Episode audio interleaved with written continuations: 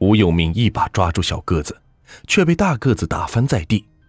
大个子红着眼睛，抡着铁棒奔向另一个刑警队员。啪啪几声响，大个子的小腹和右胸连中两枪，他趔趄了一下，铁棒掉在地上。紧接着，他沿着公路疯狂地向前跑，几名刑警在后面紧追，追了是一百多米。大个子突然转进村里，飞身跃上一堵两米多高的院墙，之后就消失不见了。等刑警们追进院里，发现大个子翻过墙后再也没有爬起来，反而是倒在墙根下死了。就在刑警队员追捕大个子时，小个子趁机给倒在地上的吴有明击锤，然后爬上小卖部房顶，朝相反的方向逃的是无影无踪。而此时，辽宁省公安在本省找不到凶犯后，开始积极到邻省寻找线索。专案组特别提到案犯可能是吉林省人，因为第一起案子发生地点在辽北昌图，再向北一点就是吉林的四平。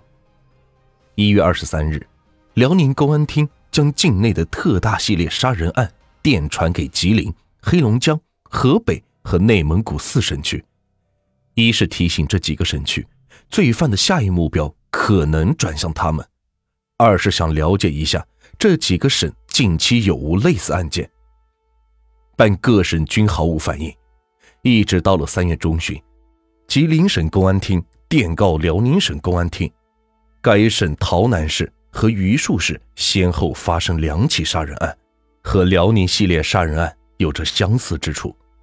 两省公安紧张工作了两天，排除了这两起案件与辽宁系列案件的联系。就在这时，山西省公安厅来电告知，该省最近连续发生三起抢劫杀人轮奸案，两名案犯中的一名已经被击毙，另一名逃窜。因案犯不标准普通话，被击毙的案犯胸脯上有下山虎图案的纹身，分析可能是东北人。辽宁省公安厅来到石润德被杀的现场，从酒瓶上提取四枚指纹，判断可能是个小个子留下的，大个子的指纹也被提取，经核对，与抚顺市顺城区两宗命案遗留的指纹相吻合。足迹也与辽宁系列杀人案相吻合，相关资料传回辽宁后，公安厅立刻部署全省查找尸源，并追捕逃犯。专案组分析，案犯是东北人无疑，极有可能是居住在辽宁，但不排除在吉林、黑龙江、内蒙古和河北省份，因为案件始发地点是辽北的昌图县。案发的口音是带东北味儿的普通话，被击毙案犯的红色金轮背心，证明产地也是辽阳市，主要销往辽吉一带。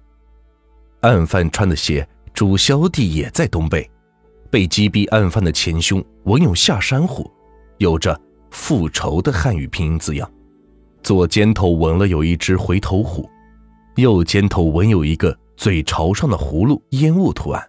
据专家分析。东北的一些流氓不法分子在歃血为盟时，时常搞这些玩意儿，因此两名杀人犯很可能有前科。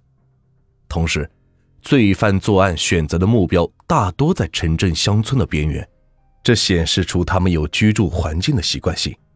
被击毙罪犯衣着破旧肮脏，手指甲和脚指甲很长，这表明他们似乎不是大城市的人。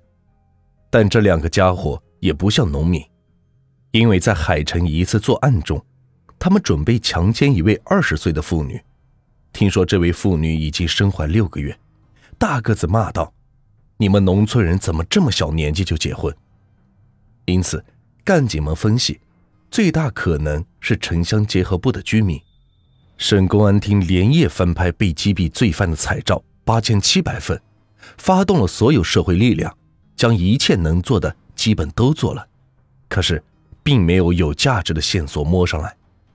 就在这时，三月二十八日，辽宁省公安厅把系列杀人、抢劫、轮奸案的整套档案送交吉林、黑龙江、河北和内蒙等省份。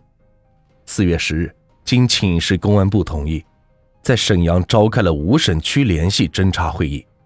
四月十三日上午十时，辽宁省公安厅接到了吉林省公安厅电话，长春市公安局刑警大队资料员杨艳红和王树东查到了被击毙罪犯指纹档案。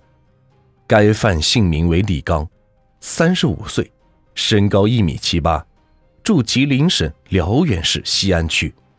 该犯一九八一年因盗窃罪被判处有期徒刑，一九八八年释放。干警立刻赶到了辽源市，李刚的妻子贾素玲、李刚岳父贾振昌分别被请到了公安局。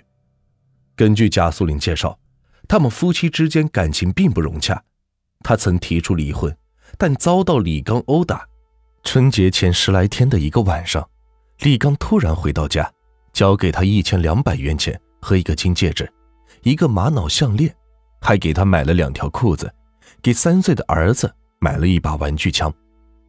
贾素林问他这些天都去了哪里，李刚说跟别人一起做买卖呢，好像是跟一个姓谭的。贾素林又告诉干警，三月中旬，一个姓谭的女人到工地找过他，问有没有从山西寄来的照片。贾素林说没有。同厂的女工说信才来，还在信箱里呢。贾素林取来打开一看。有两张是李刚的单人照，还有两张是另一个男人的单人照。姓谭的女人说是他的弟弟，就把照片取走了。大约又过了十来天，好像是三月二十日，那个姓谭的男青年领着未婚妻来到了贾素林家，打听李刚回没回来。贾素林说：“你们不是一起走的吗？”姓谭的说。他们一行四人逛山西商场时走散了，过了十来天，李刚就能回来。另一边被询问的李刚岳父贾振昌说，他曾看到过李刚与一个小个子合影，照片就在女儿手里。贾素林承认，这张照片放在家中的箱子里。干警立即把照片取了出来。贾素林又提供了他所知道的李刚的一些把兄弟的姓名，什么尹某、李某。韦某，辽源市干警连夜行动，把尹某等人请到了公安局。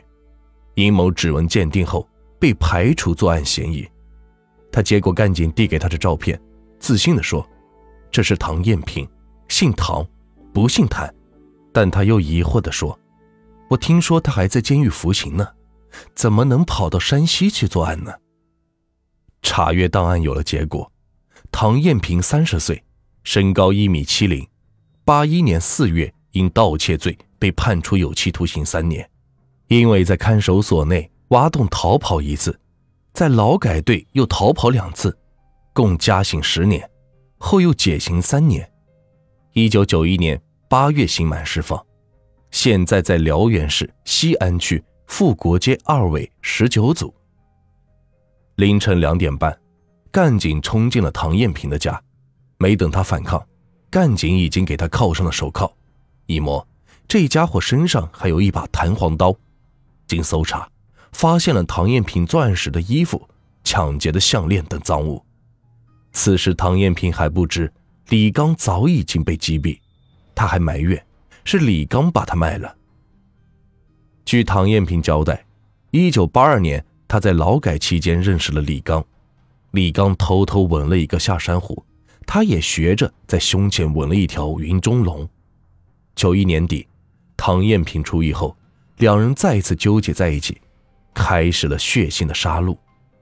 他们第一波杀戮集中在辽宁省，第二波则流窜到河北和陕西作案。从一月十日，他们杀死聂喜春一家，到三月二日大个子被击毙，他们前后作案只有五十天，可在五十天内。他们残忍杀害了上至六十岁老人，下至六岁幼童在内的二十七人，有十四人被打伤，九名妇女被他们轮奸。就在唐艳萍被捕半个月后，三月二十九日，被他们玷污蹂躏的张翠琴因承受不了巨大的惊吓和打击，悲痛死去。七月九日，辽宁省清原县一声清脆的枪响。唐艳平结束了自己恶贯满盈的一生。李刚和唐艳平二人都曾因犯罪被处罚，但他们出狱后没有选择过正常人的生活，而是走上了更加疯狂的犯罪道路，最终只能是自取灭亡。